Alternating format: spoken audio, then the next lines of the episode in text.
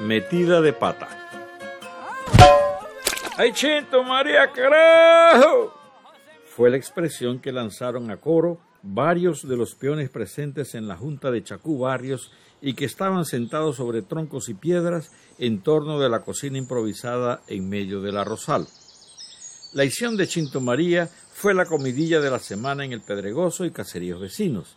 Así, uno de los participantes en la junta se quejaba. En la junta de Chacú Barrio nos tuvimos que comer la rosa quesito por culpa de Chinto María. El día de la junta, desde muy temprano en la mañana empezaron a llegar los peones a la mata de Chacú Barrios en punta de fogón en el Pedregoso. La mata era extensa, pues se habían sembrado cinco latas del grano. Chacú esperaba unos 120 hombres que con los niños y mujeres que los acompañaban alcanzarían las 200 personas. Chinto María fue uno de los primeros en llegar. Era un joven alto, de piel morena, sencillo, locuaz y sobre todo tropelero. Al acercarse a la cuadrilla que estaba iniciando el trabajo, saludó en voz alta casi gritando Señores, buenos días. Buenos días, señor. Le contestaron a coro una decena de peones de todas las edades y condiciones sociales. Por medio de este saludo, cada nuevo trabajador se incorporaba a una de las cuadrillas. Era difícil estrechar la mano, pues cada persona portaba una filosa cuchilla en su mano derecha para cortar las espigas. Chinto, ¿y para cuándo estará el arroz de mi compadre Toño María? preguntó Manuel González, padrino de una de las hermanas de Chinto María.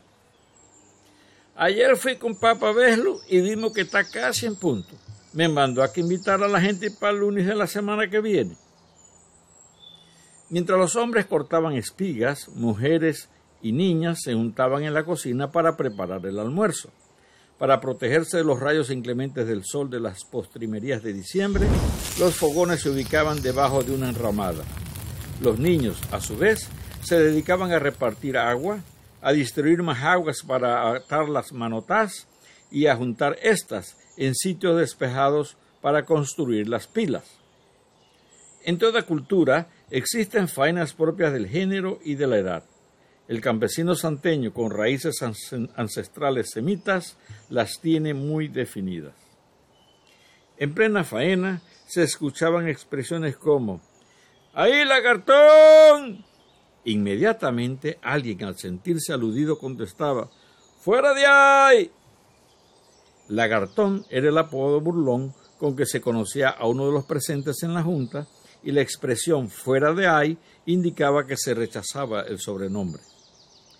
La saloma, los versos, los cuentos y los chistes amenizaban el ambiente de la ruda tarea.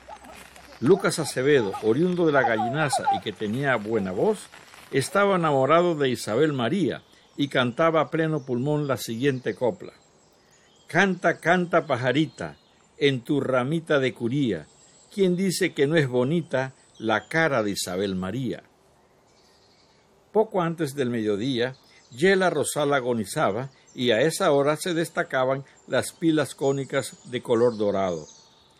Entre otros propósitos, juntar el arroz con esta forma geométrica lo protege de las lluvias que pudieran presentarse después de la cosecha. A medida que las cuadrillas iban terminando su faena, se acercaban a la enramada de la cocina, donde las damas presurosas daban los últimos toques al menú del día arroz, frijoles y carne asoleada asada en las brasas. En este lugar el bullicio era enorme, pues la alegría de haber culminado exitosamente la faena embargaba a todos los presentes. La cuadrilla de Chinto María fue una de las primeras a sentarse en las inmediaciones de la cocina. Y como todos los recipientes donde cocinaron el arroz eran pesados y estaban muy calientes, una de las damas solicitó en voz alta Necesitamos que los hombres nos ayuden a mover los carteros. No había terminado Chinto de escuchar la solicitud de ayuda cuando, con agilidad felina, ya estaba agarrando una de las asas de un caldero lleno de arroz. Su amigo Pedro Martes le acompañó en el asa opuesta y sin mirar por donde se movían, Chinto María introdujo su pierna izquierda en la olla de frijoles que, gracias a Dios, había sido retirada del fuego mucho antes.